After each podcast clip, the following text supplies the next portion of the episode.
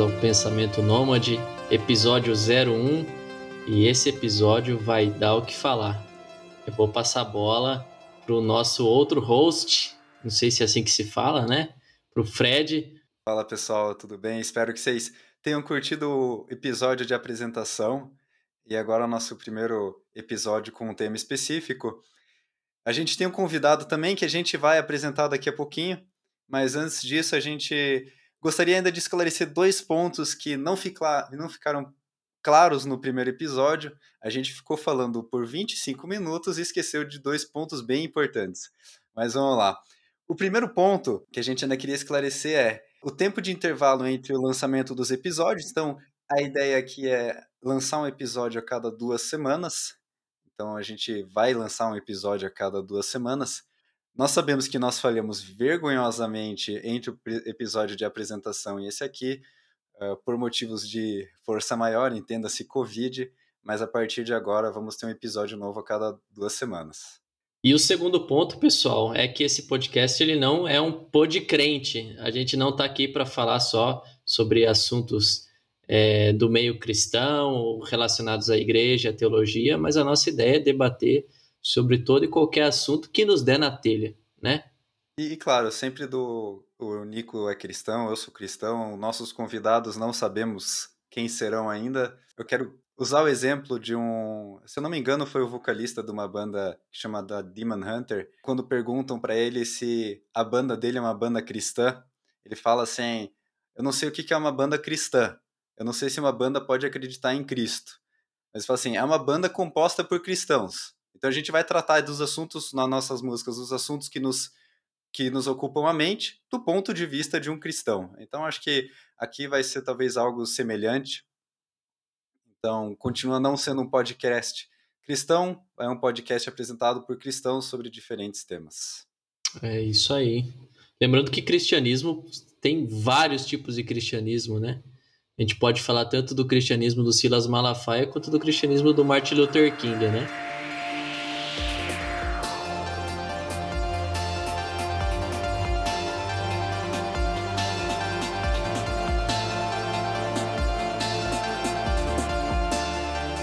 Isso aí, pessoal. Então vamos para o nosso tema de hoje. E antes de realmente fazer a introdução ao tema, a gente quer apresentar o nosso convidado, William, mais carinhosamente conhecido como Will. Então, Will, por favor, se apresente aí para que o pessoal possa te conhecer um pouco melhor também. Então, como o Fred já falou, meu nome é William, assim como os dois, eu sou cristão também. Sou formado em biotecnologia, falando agora um pouco mais a ver com o tema já. Formado em biotecnologia pela PUC, Fiz mestrado em bioinformática pela UFPR e agora estou no meu último ano de doutorado pela Fiocruz. Sempre trabalhando aí com uma questão é, de evolução, mas no aspecto mais microbiológico, principalmente é, tratando de bactérias e adaptação dessas bactérias ao organismo humano ou é, para fugir de antibióticos. Então, conheço um pouco a teoria, a parte da evolução, mas também não sou nenhum especialista em paleontologia, ficou pincelando fóssil por aí, nem nada. Eu conheço a parte é, mais molecular da coisa e tentar extrapolar aqui nessa conversa a parte molecular para um aspecto um pouco mais amplo da evolução. Só fugindo um pouco do tema, mas acho que seria legal a gente entrar nesse assunto é, de como está se dando esse teu essa tua formação e tudo aquilo que você estuda e, bota em prática num período de pandemia como esse? É até interessante isso. Sei que não é um podcast, como vocês falaram, só para só para cristão, mas acho que nessa, principalmente nessa época de pandemia, a gente vê como é importante na vida do brasileiro em geral conversar um pouco mais sobre ciência, entender um pouco mais sobre ciência é, e isso fica ainda um pouco mais grave dentro das nossas igrejas. A gente vê que tem. Parece que é um pouco mais fácil essa acreditar muitas vezes em algumas fake news que a gente vê por aí. Não sei quantas vezes eu já tive que responder sobre por que, que o vírus não foi criado em um laboratório chinês e espalhado de propósito no mundo. Muitas vezes eu explico para a pessoa como prova com os estudos mostrando que isso foi uma evolução que ocorreu com o tempo, foi uma coisa gradual que de repente pulou de um animal silvestre para o humano, mas a pessoa continua acreditando que aquilo foi criado em laboratório de propósito para ser espalhado por aí e favorecer a economia chinesa. é, eu acho que é muito importante a gente ter um pouco de conhecimento sobre ciência para entender essas questões. Muitas vezes é uma coisa distante da nossa realidade, mas em alguns momentos como esse acaba se tornando um pouco mais mais próximo e relevante.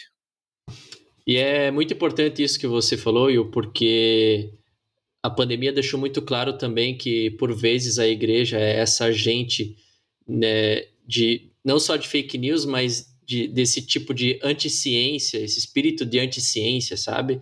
Esse, esse negacionismo exacerbado que, que tem dentro da, da, das igrejas muitas vezes, né? É, e por que não chamar de ignorância mesmo, né? Até lembro de uma situação que ocorreu nos pormenores da pandemia, que uma mulher foi entrevistar uma, uma senhora e a senhora estava sem máscara, daí a mulher que estava entrevistando falou assim, ah, por que, que você está sem máscara? Ela falou assim, não, porque minha máscara é Deus. Então, isso já mostra que a pessoa está numa realidade totalmente paralela e que a fé dela não condiz com a realidade. É uma fé que destoa da realidade e dos fatos que a realidade coloca, como, por exemplo, a pandemia, né? Então, isso é uma, uma questão muito problemática e isso entra no nosso assunto, né? Sobre a questão da evolução. Por que, que não falamos sobre evolução nas igrejas? Por que, que ela é um assunto que, quando a gente ouve, a gente já quer refutar logo de cara? Não, isso aí não existe. Espera aí, vamos, vamos, vamos com calma, vamos, vamos estudar a fundo é, a questão do criacionismo e do evolucionismo e vamos olhar para as duas e vamos ver o que, que tem de bom em uma, o que, que tem de ruim, qual que é o ponto forte, qual que é o ponto fraco. Por exemplo, se a gente olhar uh, para a narrativa do texto bíblico lá de Gênesis, uh, de que forma que a gente interpreta aquilo ali? Será que a gente vai interpretar tudo aquilo ali de forma literal? Porque se a gente for interpretar vários textos da Bíblia de forma literal, a gente vai ter um problemão. Porque a Bíblia está cheia de metáforas, cheias de hipérboles, cheias de, de ideias que, se a gente for interpretar de modo literal, literal, nós vamos ter um problema. Vou dar um exemplo aqui. Nós temos um antropólogo do Antigo Testamento chamado Hans Walter Wolff.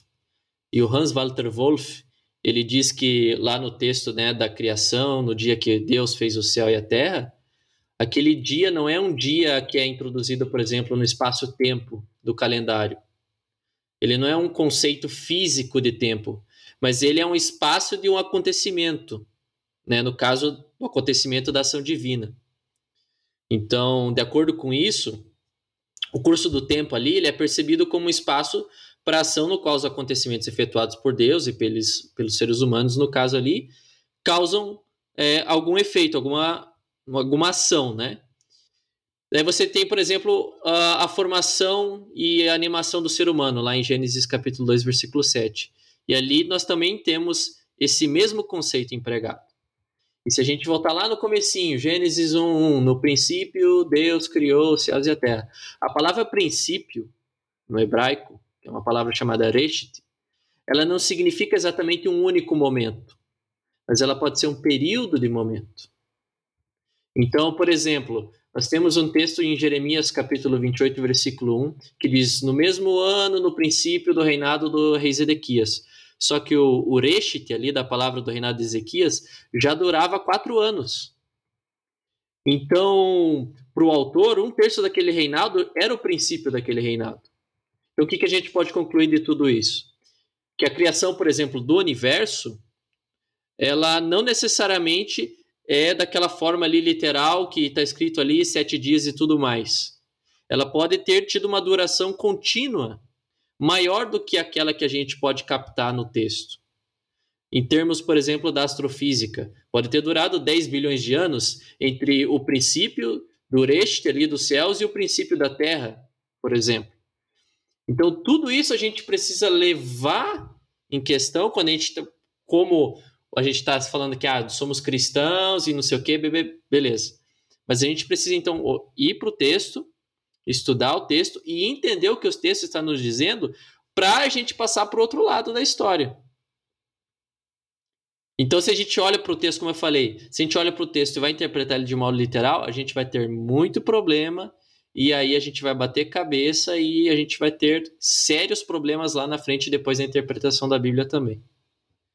Eu acho que antes da gente entrar mais, mais a fundo também no assunto da evolução em si, é, entender também, agora, nesse primeiro momento ainda, falando de ponto de vista cristão, que dentro do cristianismo e entre os cristãos existem muitas visões diferentes. Aí a gente volta naquele ponto que a gente falou no episódio introdutório, por que, que eu acho, tenho que achar que só porque eu entendo de uma forma e essa é a minha forma, qualquer outro ponto de vista, ele é, ele é errado. Tem um livro bem interessante que chama Dicionário de Cristianismo e Ciência. É, é genial para quem quer ter um pouquinho essa, essa comparação, essa análise de diferentes pontos do ponto de vista de cristãos sobre a ciência. Uh, esse livro realmente é bem recomendado. Eu vou, a gente coloca a descrição depois na, do livro na descrição do episódio, mas é legal que só, só aqui você tem vários, vários artigos para os diferentes pontos. Então, desde o design inteligente, uh, o criacionismo da Terra antiga, o criacionismo da Terra jovem. Então, se a Terra tem bilhões de anos ou não, uh, a questão de a evolução, se existe uma evolução darwinismo ou não, se a gente deve analisar uh, o uh, esse ponto que o Nicos, Nicolas falou, se a gente deve analisar o texto bíblico de, de Gênesis, de Gênesis 1, de um ponto de vista literal ou não. E, assim, e só nesse livro, esse livro, assim, entendo que ele é feito, ele é, ele é escrito por várias, vários uh, especialistas em suas áreas, sendo que todos eles são cristãos, e mesmo entre eles, eles divergem. Dentro do livro, ele apresenta diferentes pontos de vista sobre os diferentes assuntos.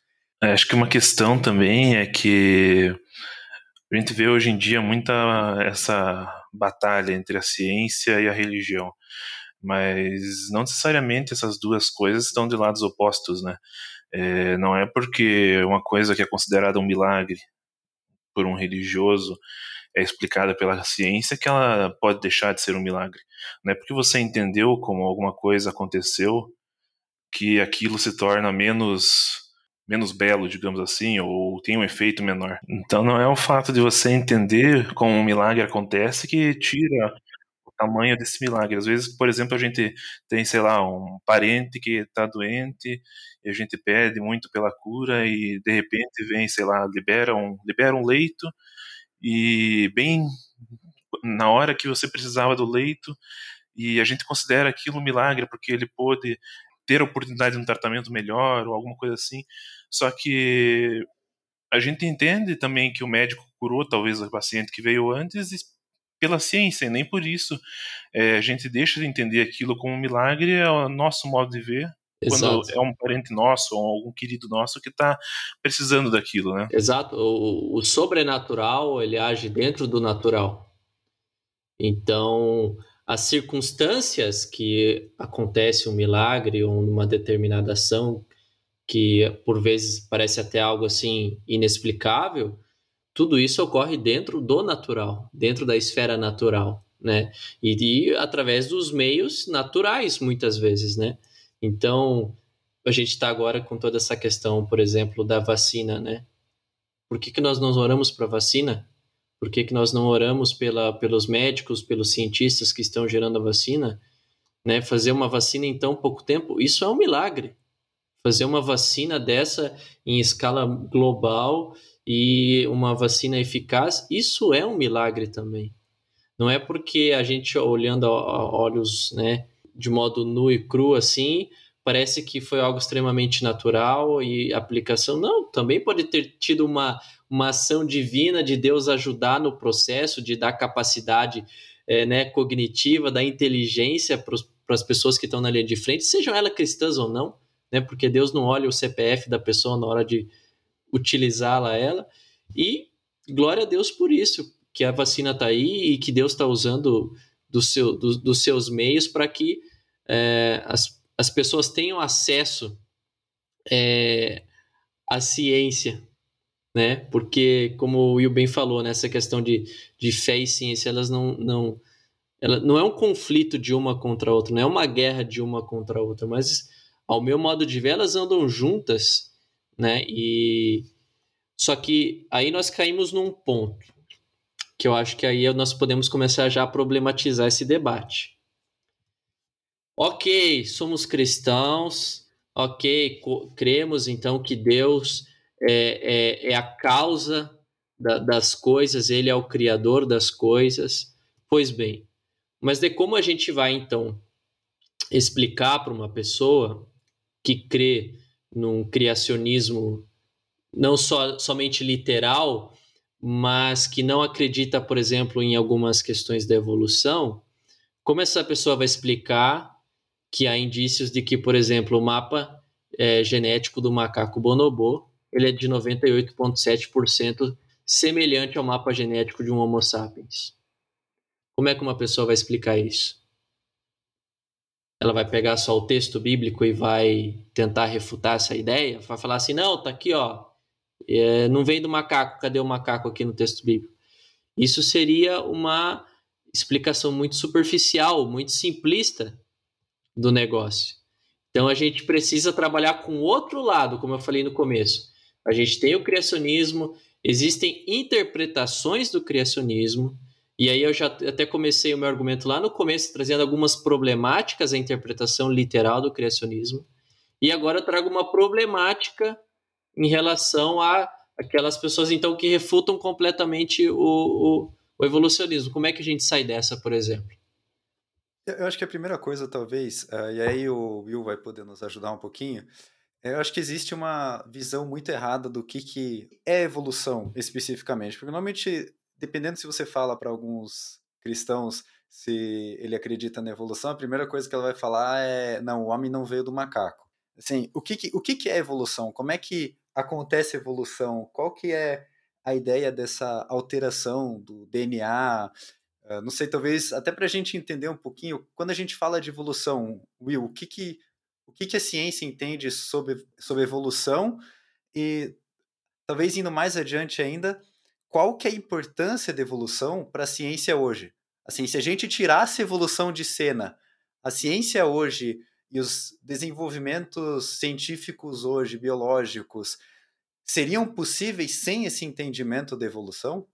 Bom, começando sobre o que a ciência entende pela evolução, bom, começar explicando primeiro o que, que é o DNA, porque da maioria dos seres vivos ele é a molécula base do nosso código genético, que é o que acaba codificando todas as nossas por exemplo, cor de olho, cor de cabelo, cor de pele, é, se você tem uma tendência maior a ter, sei lá, uma doença ou não, se você é, tem uma propensão maior até, até a ter uma longevidade maior, a gente vê hoje que tem alguns é, genes específicos, algumas mutações específicas que causam essa propensão a você ter uma longevidade maior. Então, isso seria o DNA, seria essa série de letrinhas, que é A, T, C e G, que são aí nucleotídeos diferentes que formam como se fossem tijolinhos de uma grande cadeia que tem aí no humano, por exemplo, próximo de 3 bilhões dessas letrinhas para codificar tudo que a gente é, tudo que a gente precisa para viver. É, só que quando a nossa célula divide, a gente precisa dividir nossas células para seja para repor, é, por exemplo, uma pele que a gente acaba repondo o tempo inteiro porque ela descama e você tem que repor com uma nova, ou quando você tem um embrião que ele vai crescer ainda no, na barriga da mãe e vai começar a duplicar para crescer em volume, a gente tem essa duplicação das células. Só que sempre que a gente duplica a célula, a gente duplica esse nosso DNA, essa informação que a gente tem, só que acaba acontecendo alguns erros nessa duplicação. As proteínas que fazem essa cópia de uma para outra, às vezes acabam deixa, deixando passar é, um erro e não corrigem isso. E acaba mudando, sei lá, uma, duas basezinhas dessa, dois tijolinhos desse, é, de uma cópia para outra. Eu acho que talvez um exemplo, um exemplo atual que a gente pode pegar, só para simplificar, é a questão talvez até das mutações agora que a gente fala do coronavírus, das mutações dele, algo que a gente vê nas notícias, acho que todo mundo acredita que está tendo mutações no coronavírus, nem, acho que não vi ninguém negar isso até agora. E pelo que eu entendo, são essas mutações são exatamente essas nessas duplicações, existem pequenas variações que seria também como se fosse uma evolução, né? Isso, exatamente. E é até interessante essa questão da, do vírus da Covid, porque, por exemplo, como eu falei, sempre que tem uma duplicação, acaba tendo algum erro nesse, nessa, nessa sequência de letrinhas. E muitas vezes esse erro cai numa região que não importa tanto, e isso não vai causar nenhuma alteração. É, mas se essa letrinha cai numa região que é importante, por exemplo, ali no vírus, que ele tenha o vírus ele tem as proteínas que ficam na cápsula dele, no capsídeo. É, essas proteínas, se a gente muta um pouquinho elas, e as proteínas são formadas através do, do, DNA, então se a gente muta uma letrinha no DNA e isso gera uma mutação na proteína, a proteína ela muda um pouquinho de forma e ela vai começar a ou se ligar melhor com a célula humana ou impedir que o anticorpo que a gente tinha uma vacina antes que criou anticorpo para aquilo, não se ligue direito mais naquela proteína. É, e aí a gente entra numa segunda questão importante da evolução, que seria a seleção natural. Que você pode ficar fazendo várias cópias e várias cópias e ter uma diversidade gigante é, desse DNA. É, se você não tiver alguma coisa que selecione é, mutações melhores ou mutações piores, você vai só ter uma grande diversidade. Mas quando a gente vê, por exemplo, no caso da Covid, a gente vacina toda a população para uma variante. E daí gera uma variante que tem uma mutação específica ali é, na proteína, que o anticorpo daquela vacina se ligava e aquele anticorpo não começa a não se ligar mais. Então, esse vírus ele vai começar a ser transmitido de novo por todas essas pessoas que já foram vacinadas, ou então uma mutação que acaba gerando uma, uma transmissão maior do vírus, que eu acho que é inclusive uma mutação que é nessa P1, que é a variante brasileira. E isso gera uma seleção, uma seleção, uma pressão seletiva, né? É, então eu estou pressionando para que, estou selecionando é, esses vírus que têm essa mutação a se espalharem mais. Então eles vão começar a ter uma vantagem sobre aqueles outros vírus que não têm essa mutação. Então, logo esses vírus, igual aconteceu aqui no Brasil com a P1, acabam tomando conta de, da maior parte dos infectados. Coisa que antes surgiu de uma mutaçãozinha, então era um indivíduo no início.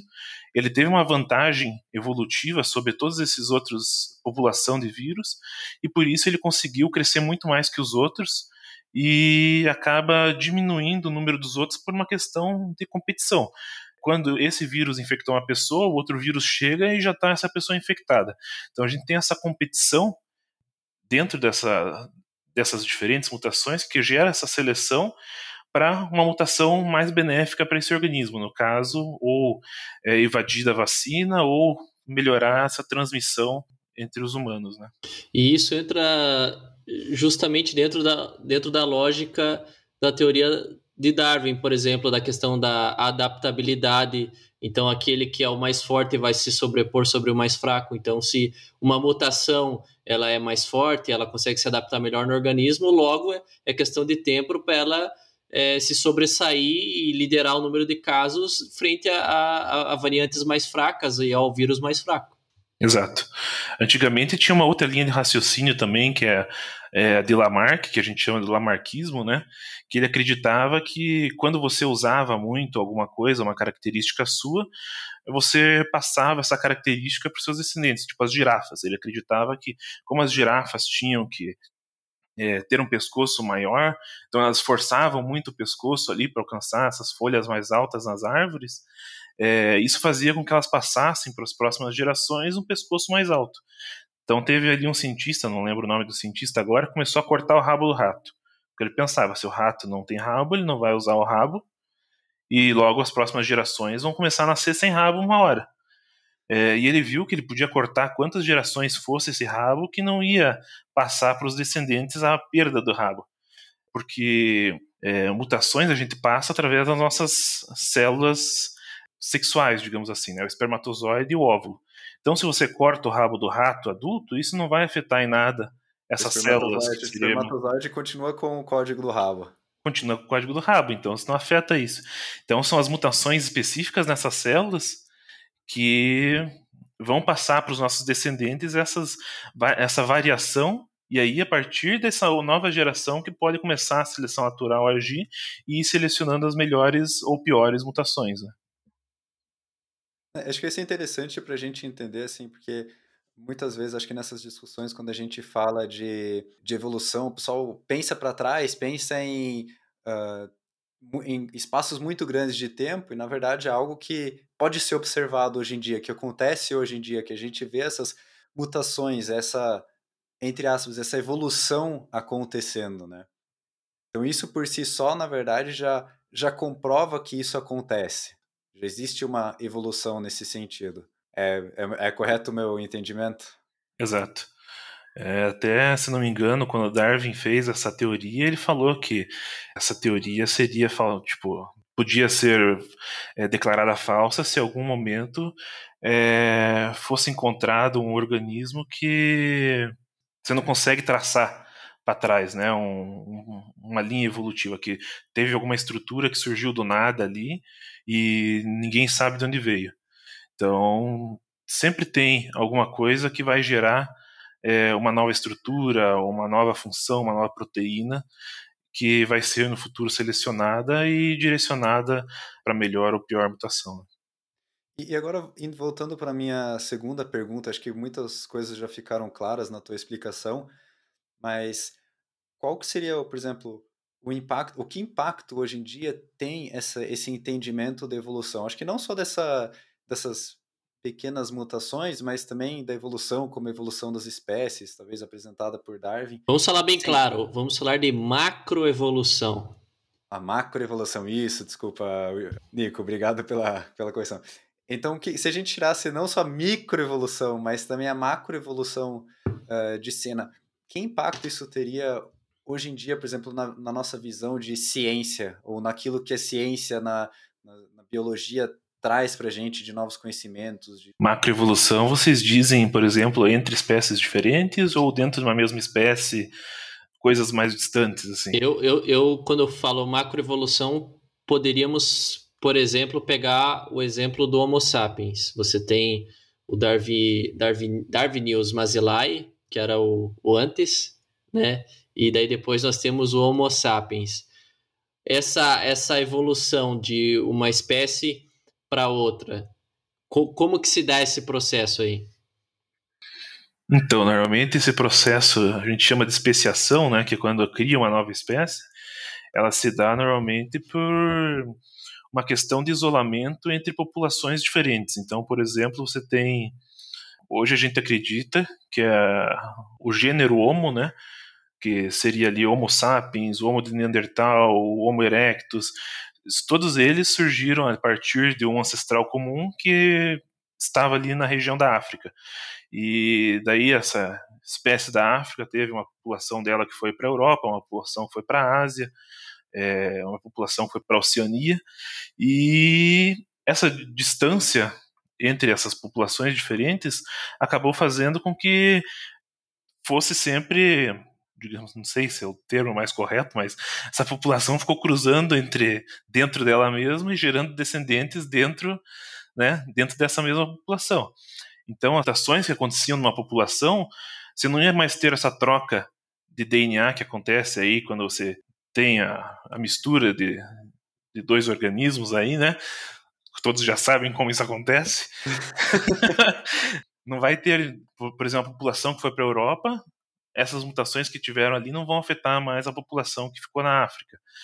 Então, tem essas mutações pequenas é, sendo acumuladas em populações diferentes e também existem seleções diferentes para esses é, ambientes diferentes. Digamos, por exemplo, não, não existe isso, eu acho, né? mas uma, uma mutação que favoreceu é, os humanos que foram para a Europa sobreviver num clima mais frio.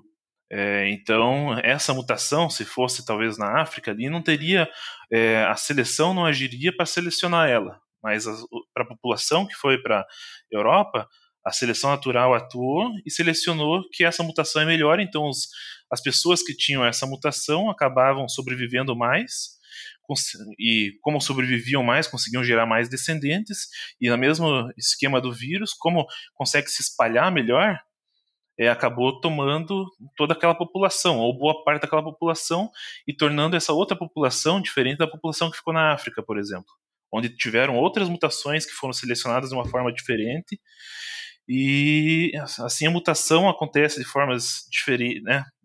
Acontece em pontos diferentes. Essa seleção acontece então de forma diferente entre esses, essas diferentes populações e acaba gerando essa especiação, onde é, tantas mutações acumuladas em uma determinada população que acaba tornando ela tão diferente da outra que a gente pode considerar já uma nova espécie. E a gente poderia afirmar, por exemplo, que os primeiros seres de nossa espécie, por exemplo, poderiam ter sido Adão e Eva? E aí eu vou estender a, a, a pergunta com um argumento. É, existe uma doutora do Departamento de Biologia da Universidade da Califórnia, em Berkeley, a Rebecca Ken. Ela realizou uma, uma pesquisa e ela pegou 147 indivíduos das cinco regiões geográficas do mundo e ela a, analisou o mtDNA, o DNA mitocondrial, dessa, dessa, desses 147 indivíduos das, das cinco regiões do mundo.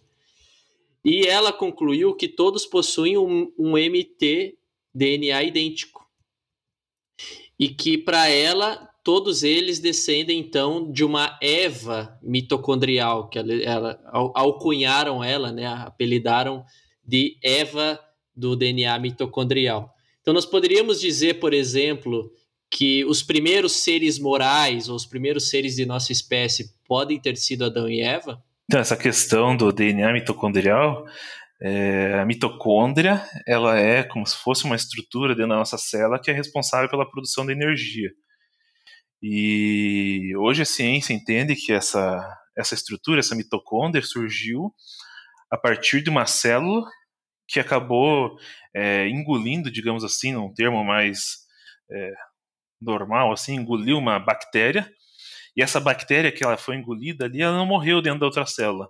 Ela começou a produzir energia para essa célula e acabou se adaptando àquele ambiente e se tornou parte essencial de todas as células que, que vieram desde então. Então, essa questão da, de ter um, um DNA mitocondrial igual entre as, todos os humanos, digamos assim, sempre tem variações dentro desse DNA mitocondrial. Então, a gente consegue, mesmo assim, ainda traçar um perfil evolutivo é, dentro desse DNA mitocondrial.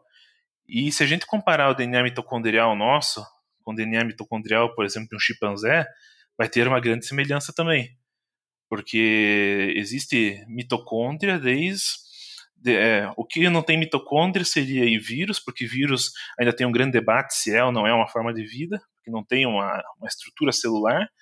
Então as bactérias que vêm logo depois não têm mitocôndria e as arqueias que são é, um, são organismos parecidos com bactérias também não têm mitocôndria. Todo o resto, a partir de leveduras aí que ainda é uma célula única, já tem mitocôndrias.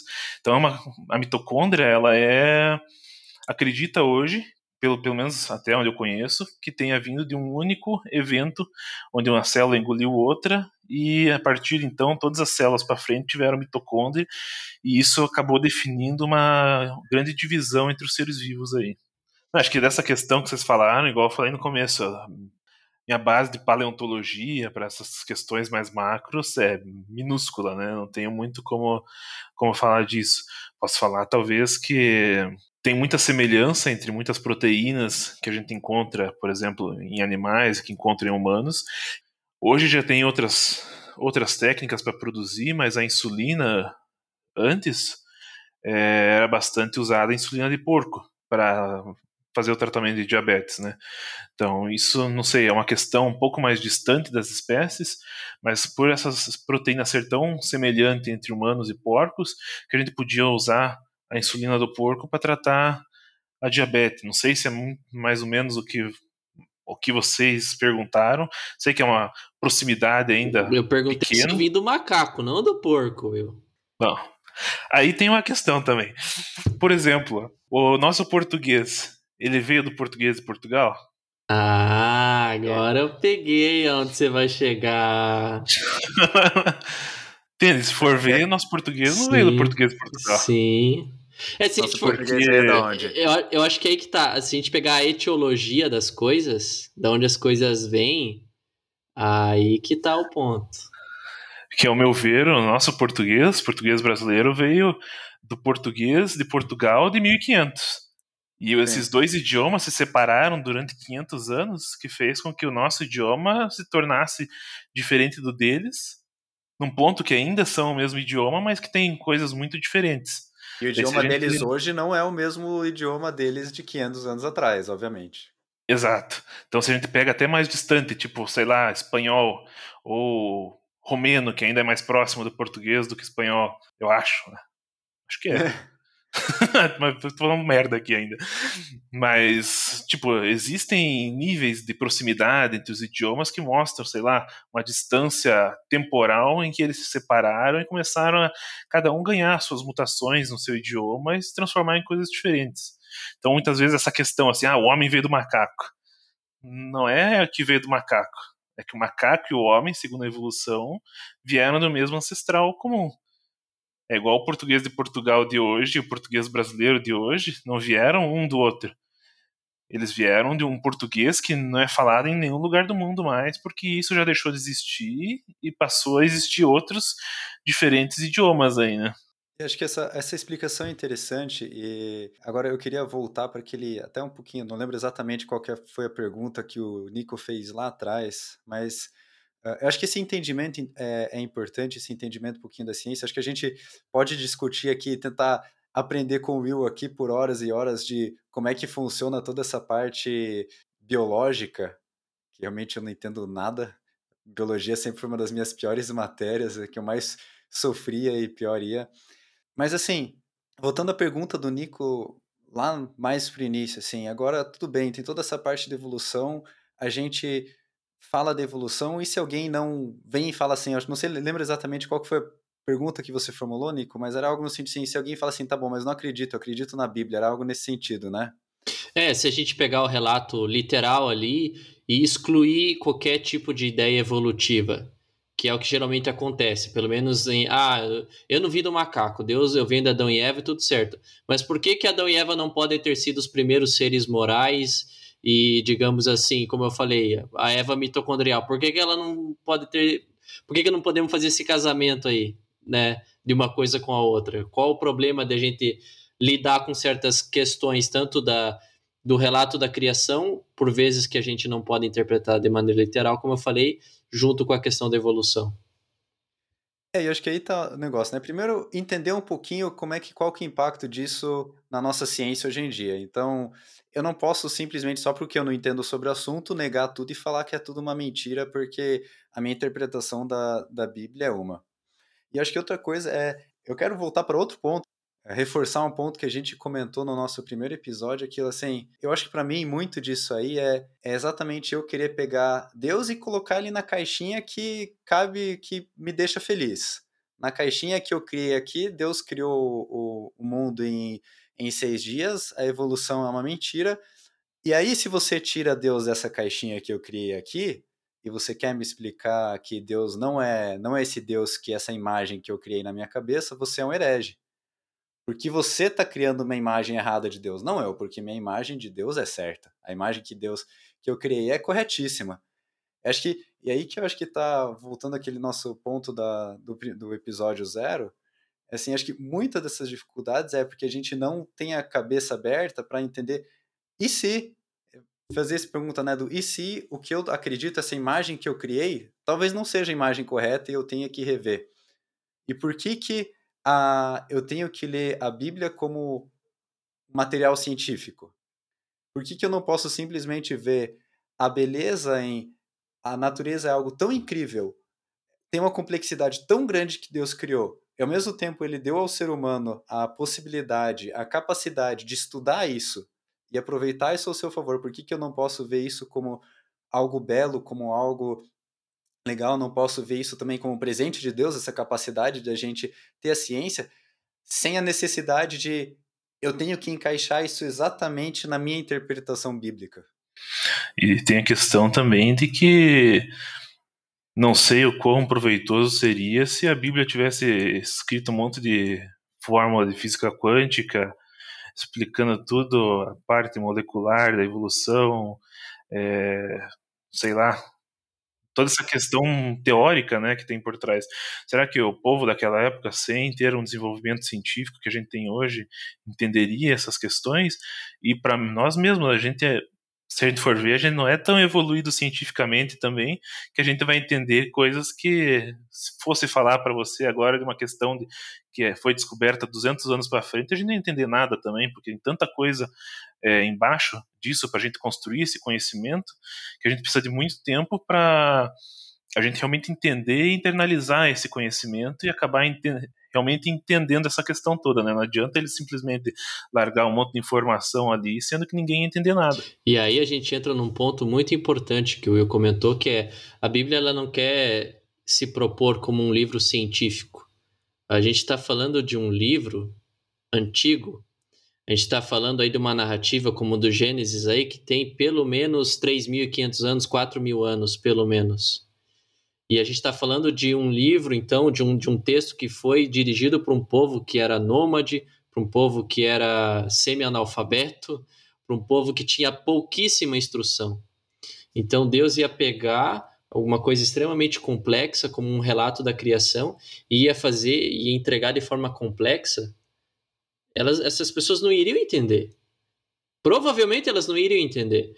Deus poderia muito bem falar assim: ó, tem aqui Adão, eu vou fazer Eva, hum, eu vou tirar a célula vermelha da costela de Adão para re replicar e, e, fazer Eva.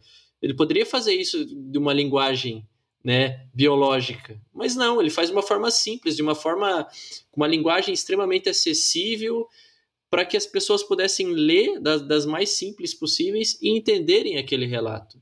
Porque a Bíblia não quer se propor a ser um livro científico, mas isso não significa que os relatos que estão contidos ali não possam ser interpretados de modo científico, que é o que a gente está tentando propor aqui. E, e, a questão, né, vocês dois tocaram no assunto, qual que é o propósito do texto bíblico? O propósito do texto bíblico não é ser um relato científico. Sim. Até porque, assim, se for para pegar aquele texto todo como texto literal, ali em Gênesis 1, ele fala que a lua é um luminar que a Lua é um elemento luminoso. A gente sabe que a Lua não emite luz nenhuma. Opa, então, peraí. Agora eu vou falar que todo o texto, todo o resto do texto, ele é literal, mas, mas aquela partezinha ali que fala que a Lua é um luminar, não, esse texto não, porque isso aí eu já sei que não é assim, né? Então ali é, ele é metafórico. Se não me engano, tem até uma parte na Bíblia que fala é, das aves e coloca os morcegos junto. Exato, exato, no, exato. Pois é. É, é, por quê? Porque era esse o entendimento que eles tinham. Você vai falar assim, ah, é, vou, excluir vou excluir aqui. Não, era o entendimento que as pessoas tinham naquela época. E não tem nenhuma proposta ali dogmática. A gente está falando de, de, de, textos de lei de pureza e tudo mais, como é esse texto que o, que o Will comentou. E se a gente pegar, por exemplo, a narrativa do, do Gênesis ali da criação, a ideia basicamente ali é de forma e conteúdo. Primeiro Deus cria forma, depois ele cria conteúdo. Então, o primeiro dia tem relação com o quarto dia. Olha para o primeiro dia, olha o que ele fez no primeiro dia, olha o que ele fez no quarto. O segundo dia tem ligação com o quinto dia. Olha o que ele fez no segundo dia, olha o que ele fez no quinto. E olha o que ele fez no terceiro e olha o que ele fez no sexto. É, são cruzadas essas informações, porque no, dia, no primeiro dia ele cria a forma, para no quarto dia ele vir com o conteúdo daquela primeira forma do primeiro dia. Do segundo dia, a quinta e a terceira, a sexta, a mesma coisa. Então, como eu falei lá no começo, a gente precisa olhar para o texto bíblico e entender o que, que é literal, o que, que não é, que forma a gente vai interpretar isso aí, porque senão a gente cai naquele erro daquele cara o Fantástico fez a reportagem lá, que o cara foi lá e adulterou com a mulher. Porque tinha uma vírgula lá no texto que o cara não viu, foi ler o texto lá do profeta, profeta Oséias, vai e adultera. O cara falou, bota aqui, ó, tá mandando, Deus tá mandando adulterar. Não, e o texto não tava falando nada daquilo. Então, eu, eu entendo que muito dos nossos problemas que nós passamos são problemas hermenêuticos, problemas de interpretação bíblica. E o nosso problema, por exemplo, quanto à questão da criação e evolução, é um problema também hermenêutico. A gente olhar para o texto e interpretar tudo ali que está literal e beleza, se é literal, então exclui toda a ideia de evolucionismo e aí nós temos um problema, porque se a gente vai para a biologia, a gente vai ver que eles têm muito argumento e se a gente ficar preso a um texto de 4 mil anos atrás e interpretar de maneira literal, a gente vai ter problema. E acho que quando você fala de interpretação, voltando, né? E qual que é o propósito do texto? Não é só ver se ele é literal, se ele não é literal, mas o que, que esse texto está querendo nos dizer. Exato. O propósito do texto, como o Will falou, é falar que foi criação, a criação ocorreu em, em, seis dias e Deus descansou no sétimo em sete dias de 24 horas. Qual que é o propósito desse texto? Exato. Exato. E eu acho que assim, a, a questão também é, eu não, eu não estive lá durante, seja criação em sete dias, seja durante período evolutivo. Eu não, não posso dizer com toda certeza que é de uma forma ou é de outra. Eu estou aqui em 2021 uh, ah, discutindo sobre esse assunto. Acho que o que a gente pode fazer é aproveitar que a gente tem a possibilidade de estudar o mundo como ele é e tentar interpretar, tentar entender o que, que veio antes. Mas assim, se Deus quiser ter criado o mundo em sete dias, em seis dias literais, e ter feito um monte de outra coisa para que a gente hoje entendesse, achasse pela ciência que é outra coisa. Se Deus quis fazer isso, tudo bem. A questão é, para mim, é muito forte quando a gente discute a questão da criação, a questão da evolução é, quando se fala de parte científica, eu entendo que a evolução é o que é mais mais correto cientificamente.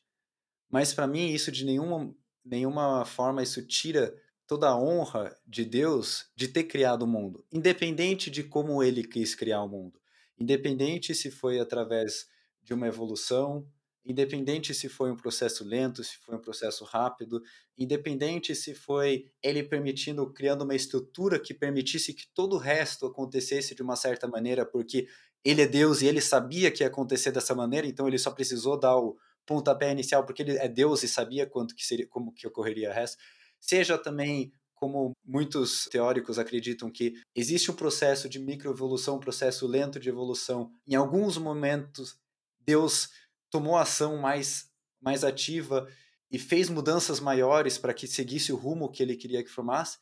Mas assim, eu, por uma parte de, assim, de, de tentar entender o mundo, de tentar ver o mundo, de tentar entender um pouquinho a ciência, eu consigo entender que a, a evolução ela é o que faz mais sentido. Para mim, isso de nenhuma maneira tira todo o poder e toda a honra de Deus de ter criado o mundo e de, de ter criado um mundo maravilhoso e de ter criado o ser humano e tudo o que existe. É, eu gosto muito de uma frase do, do Werner Heisenberg, que ele fala assim que o primeiro gole do copo das ciências naturais pode te tornar ateu. Só que se você vai bebendo esse copo, até o final, no final do copo você encontra Deus. Então, eu vejo assim que parece que quanto mais complexo é um, um, uma teoria, uma ideia, parece que mais eu consigo ver um Deus que é complexo. Só que esse Deus ele é tão complexo e os processos por trás são tão complexos mas ele escolhe se revelar e transmitir toda essa complexidade de forma humilde, de forma simples e de forma que as pessoas entendam. E aí a gente volta naquilo que eu falei de Gênesis. Deus não estava se propondo a dar um relato científico. Ele poderia fazer, como o Will falou, ele poderia dar todos os números, do DNA, pode, poder fazer um relato ali fantástico, mas não era essa a proposta. Ele não iria ser entendido se ele o fizesse naquela época, né? Provavelmente. Então, eu quanto mais como é que eu posso explicar isso? Quanto mais complexo é um processo, mais eu vejo, poxa, como Deus é incrível. Eu lembro uma vez que eu estava conversando com, com o William Nickel, né? Falando justamente sobre essa questão de evolução e tal. E ele falou, cara, quando eu vejo isso, eu vejo mais beleza ainda em Deus do que num relato nu e cru e literal, por exemplo, ali de Adão e Eva. Eu vejo mais beleza ainda no relato da evolução. E eu acho que é esse o ponto. É esse o ponto. Como é que eu entendo, então, se eu vejo evolução, a partir de qual momento eu posso falar, ok, porque a gente entende que o ser humano ele é feito à imagem e semelhança de Deus, pelo menos é o que a Bíblia me diz. A partir de qual momento, como é que eu especifico, então, não, a partir desse momento aqui, se eu, não, se eu tenho uma evolução, e as mudanças foram pequenas, não foi uma grande mudança que de um momento para o outro o, o ser humano criou uma consciência diferente, a partir de qual momento eu posso então falar assim, ah, esse aqui a partir daqui, não, a partir daqui é homem, você pode ser salvo, você pode passar a eternidade com, com Deus e até aqui você, antes disso era animal. Eu tendo a interpretar que Adão e Eva foram os primeiros seres responsáveis e morais da criação. Então, como eu falei, lá eu falei do, a gente comentou da Eva do DNA mitocondrial. Pode ter sido a primeira da nossa espécie. E a partir dali, como ser moral e ser da nossa espécie, seriam os primeiros representantes de, de, dessa tradição que, que carrega uma moral, que carrega alguns aspectos que outras espécies ou que uh, do nosso pass passado anterior de Adão e Eva não tinham. E por que, que eu costumo interpretar dessa forma? Porque se eu olho para o relato de Primeira Crônicas, que eu vou ter lá as genealogias e depois eu vou para o relato de Mateus, que nós vamos ter as genealogias, eu vou ver que Jesus é descendente de Adão. E nós vamos ter alguns paralelos na, na Bíblia de Adão ser o primeiro, lá, lá, o primeiro Adão e Jesus ser o Adão que vai contornar os erros do primeiro Adão. Quando eu tenho esses paralelismos e eu tenho alguns textos na Bíblia que dão a entender que Adão foi uma figura histórica, eu tenho que colocar ele no jogo. Eu tenho que colocar ele no campo para jogar essa partida. Mas isso não exclui a questão da evolução, como eu estava falando. Porque para mim ele pode ter sido o primeiro ser moral, o primeiro ser responsável, o primeiro da nossa espécie que Deus falou, beleza, a partir daqui joga essa partida. Então eu acho que isso não exclui o tanto o relato que nós temos na escritura quanto o que nós temos da ciência. Eu acho que pra, pelo contrário, para mim elas casam, elas andam em conjunto. E eu tendo a ter essa interpretação. Talvez respondendo a minha a minha própria pergunta, essa, essa foi uma pergunta mesmo para ver qual que eh, ia ser a resposta do Nico, mas para mim também esse é o momento em que, para mim pessoalmente, é onde eu falo assim, ok, isso eu não sei, isso eu não tenho como investigar, isso é, é tá a cargo de Deus ter decidido quando que ele fez, como que ele fez. Essa é uma parte também que daí na, em toda essa discussão que para mim chega assim, ok, não é uma parte que chega realmente a ser importante a partir de quando, ou como aconteceu, porque isso foi Deus que fez. Eu acredito que ele fez da, da maneira correta, mas simplesmente isso, isso não, não, não, na verdade, não tem uma importância talvez tão grande nessa, nessa discussão o que, que é o que, que é natural, o que, que é sobrenatural. Existe essa separação ou co como que existe essa separação? Tem a parte que eu entendo o que, que a Bíblia quer me dizer, voltando ao ponto que a gente já discutiu, o que, que a Bíblia quer me dizer, qual que é o propósito da Bíblia em me falar da criação, e qual que é o propósito da ciência em estudar a evolução das espécies, ou evolução, ou o que quer que a ciência esteja estudando e que resultados que ela traz disso, né? Sim, sim. O que, que o senhor o doutor, doutor William, desculpa, tem que chamar de doutor, né? O que, que o doutor ah, William. Nossa, doutor de nada ainda. Doutorando, doutorando. É, eu concordo com vocês. É uma questão de objetivo de cada, de cada área. Não tem como é, pedir que a ciência fale de religião e nem que a religião fale de ciência, apesar de existir ciência na religião e religião na ciência. E acho que aí está um ponto que eu achei que achei muito legal quando eu estava lendo diversos artigos nesse dicionário de uh, ciência e cristianismo, cristianismo e ciência que ele no, tem um ponto aqui quando ele está falando também sobre, acho que sobre darwinismo, que no fim ele fala assim, qualquer, qualquer reconciliação cristã de relação entre a Bíblia e a ciência concluirá, em última análise, que as duas possuem o mesmo autor e fornecem um panorama consistente. Eu achei isso muito legal, porque tanto a origem da nossa, da nossa criação, independente de como tiver acontecido, tem o um autor, e a Bíblia tem o mesmo autor que é Deus. Elas fornecem um panorama de, consistente. A única coisa é que tem objetivos, tem propósitos diferentes. Exatamente, exatamente. Como se Deus fosse o mesmo professor, mas disciplinas diferentes e métodos diferentes. Isso aí. Então, pessoal, esse foi o nosso episódio 01 sobre a evolução. É, esperamos que vocês tenham aí é, gostado do nosso bate-papo. Como a gente comentou lá no nosso primeiro episódio, no 00, a nossa ideia como podcast não é trazer respostas, não é vir aqui com afirmações e decretar uma verdade é, única e elementar, mas a ideia é a gente discutir os assuntos, trazer pontos de vistas diferentes, muitas vezes que vão destoar, mas conversar sobre esses assuntos. e ter essa, é, essas ferramentas e ter argumentos para a gente pensar e chegar a alguma conclusão, se a gente conseguir chegar a alguma conclusão. No nosso caso hoje, eu acho que deu para a gente mais ou menos ter uma, uma ideia e um, e um bom horizonte para a gente caminhar a partir de então. Isso aí, obrigado por estarem conosco em mais um episódio. Will, muito obrigado pela sua participação aqui, nosso cobaia, nosso primeiro convidado aqui no podcast, mas foi muito válido ter, ter você aqui, acho que deu para aprender bastante contigo também. É isso aí. De cobaia ele entende. isso aí, pessoal. Então, daqui a duas semanas estamos lançando o nosso próximo episódio. Se vocês tiverem gostado desse episódio, por favor, compartilhem com outras pessoas, não simplesmente por compartilhar, mas se vocês acham que isso realmente é algo que traz valor também para outros. Nos contem também o que vocês acharam desse episódio e até mais. Auf Wiedersehen! Valeu!